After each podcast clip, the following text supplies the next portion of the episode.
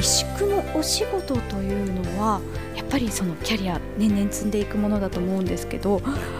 渡辺さんこの道何年でいらっしゃいますか、えー、っと34年です。34年、もともと石工になろうっていうふうに決意されていたんですか、えー、っと、まあ、結論から言いますと夢にも思わなかった職業に就いたなと。いうのが結論ですね。本当ですか、ま、全く石工になろうとは思ってなかったですじゃあ全然違う夢があったんですか？まあ私ちょっとね音楽をやりたくてええ、まあ、それでちょっと挫折をしまして、はい、うちでブラブラしてたんですけど、はい、で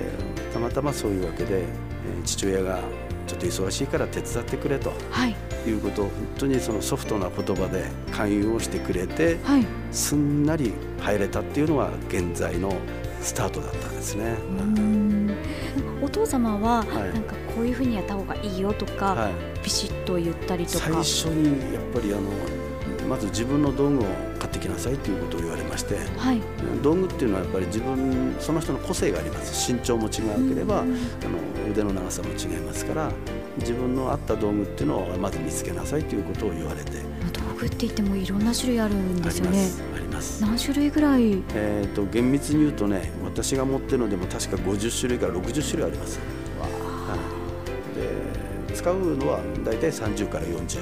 種類ぐらいをまあ大体使いますけど、はい、で、えー、闇雲に買いに行ったのは茨城の真壁まで買いに行ったんですけど、えー、買ってきた道具が御影の石だったあの道具だったんですよね、はい、でその道具は大家で使ってる人ほとんどいないんですよ。えそうなんですか？やっぱりちょっとタイプが違うんですよね、え。ー、道具そのものがね。でみんなに最初笑われましたけど、はい、仕上がってみれば同じものができるというのをまあ実証してみせましたけど、はい、要するに好きになったものを使えば、それなりの作業ができるということを言ってるんだと思います。はい、無理に自分が合わせるんじゃなくて、道具とこの共有できるというか、でその後基本はこうですよっていうことを父親に、まあ、本当に要するに指導的な指導じゃないんですね。その自然な流れの会話の中で、はい、こういう時はこうしろこういう時はこうしろっていうのを自然に教えてくれて自然にあなるほどなるほどっていうのを理解できて、うん、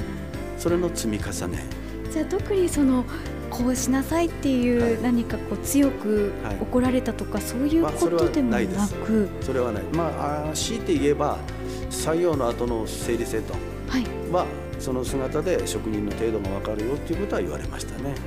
うん。そのあえて任せるというか、えはいはい、そういった大きな優しさがありますね。そうですね。指導方法として私はだから父親の指導方法はやっぱりちょっと勉強しなきゃいかんなっていう感じはしますね。強制的なことないですから、ね、自分でやりなさいっていう、ね、素晴らしい教え方だと思います。そうだったんですね、えー、そしていつからかそのお父様を超えられて、はい、旧帝国ホテルの修復などにも携わりましたが、はい。この時お父様は何かおっしゃったんですか？直接私の前では言ったことないんですけど、はい、予想でその話をちょろちょろしててなんかすげえ仕事やってるんだよみたいなよその人にね話をしてるのは何度か聞きましたね。まあ、喜んでくれてんだなっていう感じはしました。そもそもそのその才能が開花されていった要因って何だったんでしょう？あの先ほど言いましたようにそのちょっと私目標が音楽でしたから、はい。えー、最初からその音楽をやりたいって父親に言ったら絶対反対されると思いまして、えー、僕は建築を勉強したいっていうことで、はい、父親に嘘を言いまして。東京に行きました。で、はい、それがたまたまその建築設計の専門学校で毎日図面を書かされて、でそこで築き上げて2年間経ったら、まあ、図面がパッと、まあ、本当に不思議なぐらいよく分かるようになっちゃったんですよ。はい、その2年がやっぱりその帝国ホテルにつながったっていうのは事実ですね。はあ、つまりその図面に関して精通してるっていうことが。そうですね。帝国ホテルを復元するにあたっては、はい、図面の解読ができないと、はい、あの仕事は絶対できないんですよ。じゃあ彫るだけじゃダメ？ダメなんです図面を解読してる人がいないとあの形には絶対ならないと思いますそれぐらいもう何ミリ単位の世界ですからすっごい細かい繊細なデザインですからフランク・ロイド・ライトのデザインは。ちなみにその帝国ホテルのどの部分なんでしょうか？全部内装です。私が手掛けたところは、はい、その内装で本来そのあるもの解体した時に、移築をするにあたって使えるものは極力使いなさいっていうその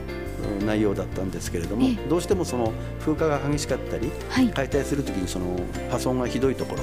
使用不可能のところを私が全部修復したんですけど。まあ、約そうですね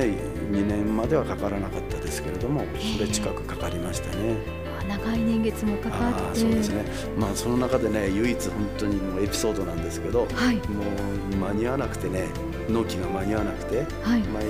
日その12時1時までやった時があるんですよ、えー、その時はねもう本当に複雑な思いでその涙が出たんですけど、はい、1回だけ後にも先にも、はい、石の多分神様だと思うんですけど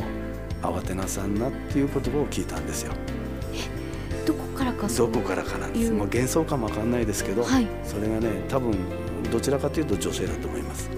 慌てなさんなっていう年配者の使う言葉ですよね。それを後にも先にも私一回聞きました。も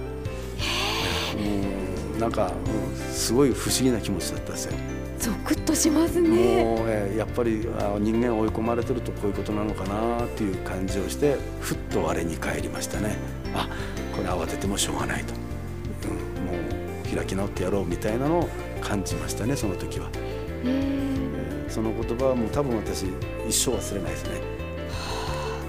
じゃあその言葉は今お仕事をされる上で、はい、とても大切にされている言葉ですね、ねはい、なかなかこの話人にお話できないんですけど電波に乗せちゃうかもわかんないですけど。いやでもとっておきのお話をさせていただいた気がします。これはもなくね。これはやっぱり忘れられない一コマだったですね。うん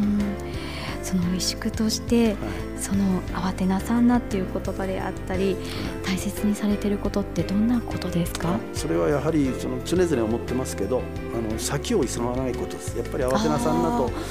通ずるものあるんですけど、はい、やっぱり人間ってすぐ結果を見たいですよね。見たいですね。特に大江市なんか柔らかいですから、はい、ちょっとスピードを上げればそれなりになりますよ。ただ先を急ぐために基本をおろそかにしたらダメっていうことですね。これは絶対